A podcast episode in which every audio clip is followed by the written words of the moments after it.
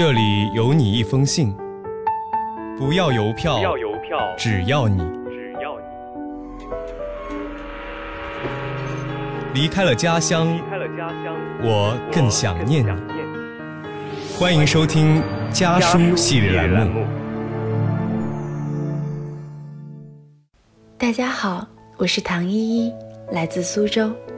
我在南京大学，距离我的家乡二百二十四公里。这是我写给爷爷的一封信。爷爷，记得您爱听相声，喜欢马三立、姜昆、李金斗。这次和您说说相声界的一个新角儿，他是郭德纲的徒弟，德云社的台柱子，茶楼里的玉面公子，小辫儿哥哥张云雷。张云雷特殊在哪儿呢？特殊在他的观众年龄，大多都是九零后。爷爷，还记得您以前总念叨，现在年轻人不懂相声，也不爱听相声，弄得说相声的名角儿都没几个了。但是张云雷不一样，把他捧成角的就是我们这群年轻人。一般说相声，大家都是听包袱找乐子，张云雷的场子却用唱抓住了年轻人的心。年轻人对戏曲不太感兴趣，听见三弦金胡声，摇摇头就走了。但张云雷是个相声演员的同时，还是一个年轻人。他把流行的音乐元素和传统的戏曲相结合，平时听不懂的唱词，慢慢的被我们这些年轻人接受，不会觉得无聊，甚至想要主动的去了解唱词背后的故事。他的一曲吉他版的《探清水河》，唱得哀婉又凄切，像是夏天在大槐树下边乘凉边听老人们讲故事。北京传统小曲的调儿，吉他舒缓的音，张云雷自然的唱腔，并没有想象中的违和感，反而是有一种奇妙的吸引力。听了简短的版本，意犹未尽。还是去网上找了完整的版本，把小曲里的大连和六哥哥的故事从头到尾听了一遍。最后借曲中歌词感叹一句：“好一对多情的人，双双跳了河。”不光是探清水河，张云雷的《青城山下白素贞》《相思赋予谁》《太平歌词白蛇传》。重整河山待后生，都把传统的曲艺和唱词用新面貌带给观众，或是同说唱结合，或是将流行歌曲穿插到太平歌词里。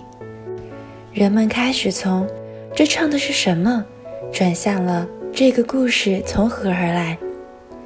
人们从简单的听到后来主动的唱，这方面来说。张云雷是在和观众一起弘扬着传统艺术，让大家坚持听张云雷相声的另一个理由，是他把相声看作和生命同等的重要。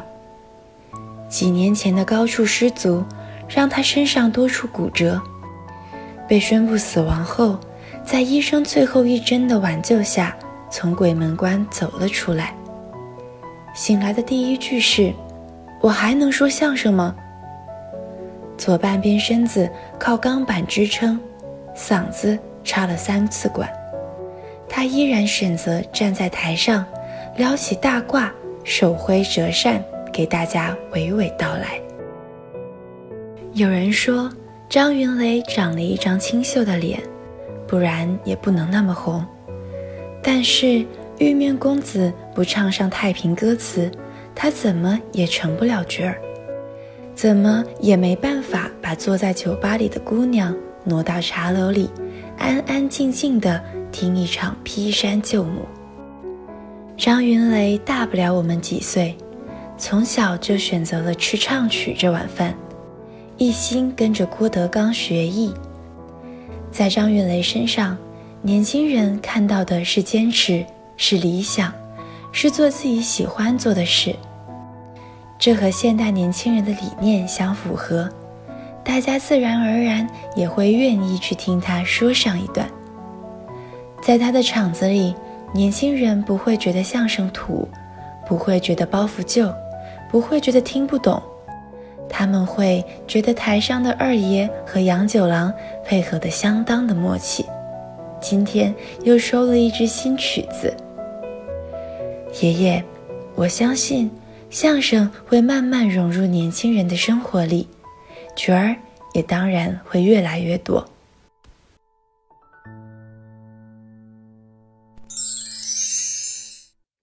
离家的路很短，回家的路却很长。本期家书栏目到这里就要和您说再见了。下期将继续由我的小伙伴为您带来关于家书的那些事儿。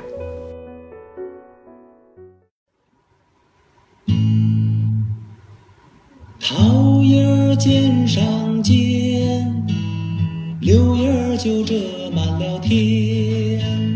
再起为这个明阿公细听我来言呐，此事哎，出在了京西蓝靛厂啊，蓝靛厂伙计呀，有一个宋老三。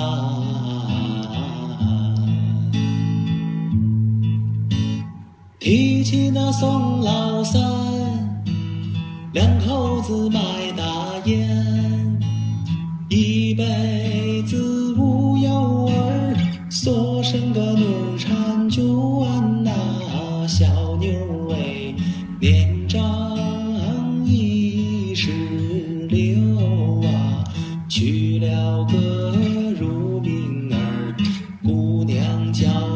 大